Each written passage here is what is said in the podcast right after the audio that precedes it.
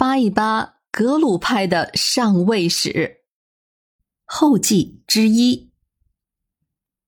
咱们这个专辑就是基于我常说的西藏三个最精彩的一百年中，其中跨越周期最长的一个一百年，到现在也终于要告一段落了。在前言里面，我们讲过。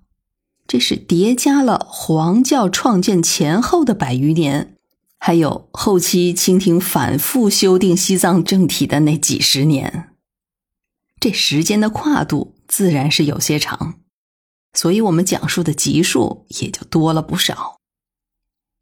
宗喀巴大师受比丘戒是在一三八三年，这标志着他进入到了宗教意义上的成年。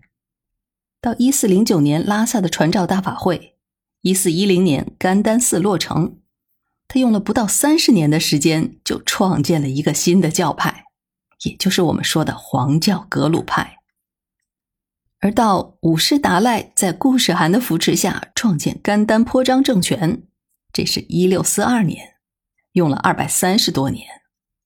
再到钦定藏内善后章程的出台，这是一七九三年，又用了一百五十年。前前后后一共经历了有四百多年，这就是我们这个专辑的跨度。在这个专辑里出现过有名有姓的人物，得有三四百人了吧？一大批在西藏赫赫有名的历史人物，我们都有涉及到，真是应了那句老话：“江山代有才人出，各领风骚数百年。”哦，当然。在西藏，我们还是用几十年来形容会更准确点儿。不止在这个专辑里，包括此前的藏传佛教的前世今生和西藏那翻天覆地的一百年里，我们都用了大量的篇幅讲述蒙古的历史。的确，蒙藏之间的关系，实在是从阔端派兵进军西藏开始，这几百年来西藏恩恩怨怨的。最大的背景，而且时不时的，他就是直接参与的一方。然而，无论是蒙藏的哪一派势力，他们都没能真正把握住和中央政府的关系。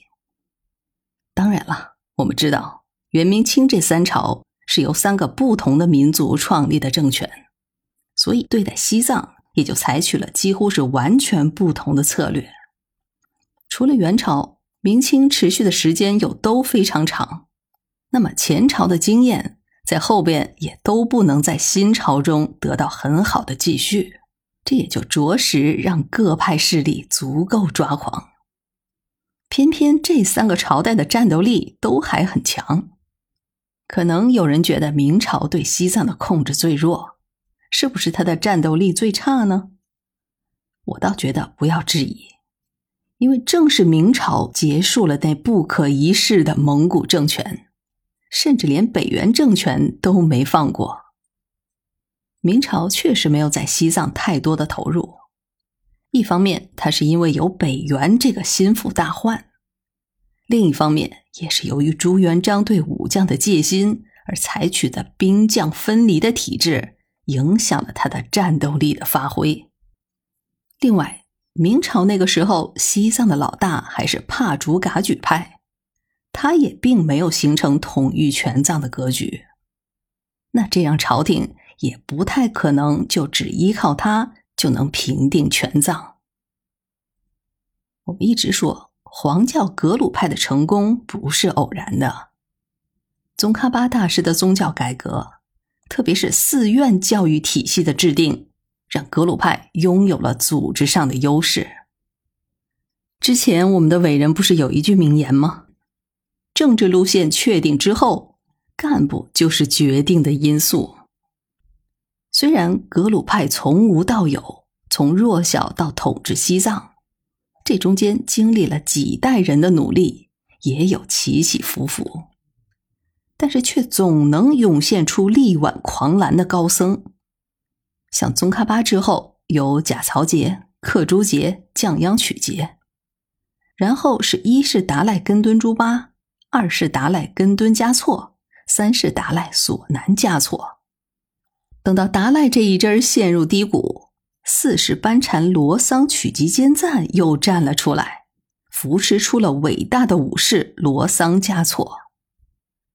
再到六世达赖的乱局，五世班禅罗桑一息又像他的前世一样维系住了格鲁派的完整，这才有了七世达赖格桑嘉措、六世班禅罗桑一息和八世达赖强白嘉措。他们的顺利交接，一个教派能够出现甘丹赤巴、达赖喇嘛和班禅鄂尔德尼这样的三个体系，隐隐的就是一个三足鼎立的稳定结构。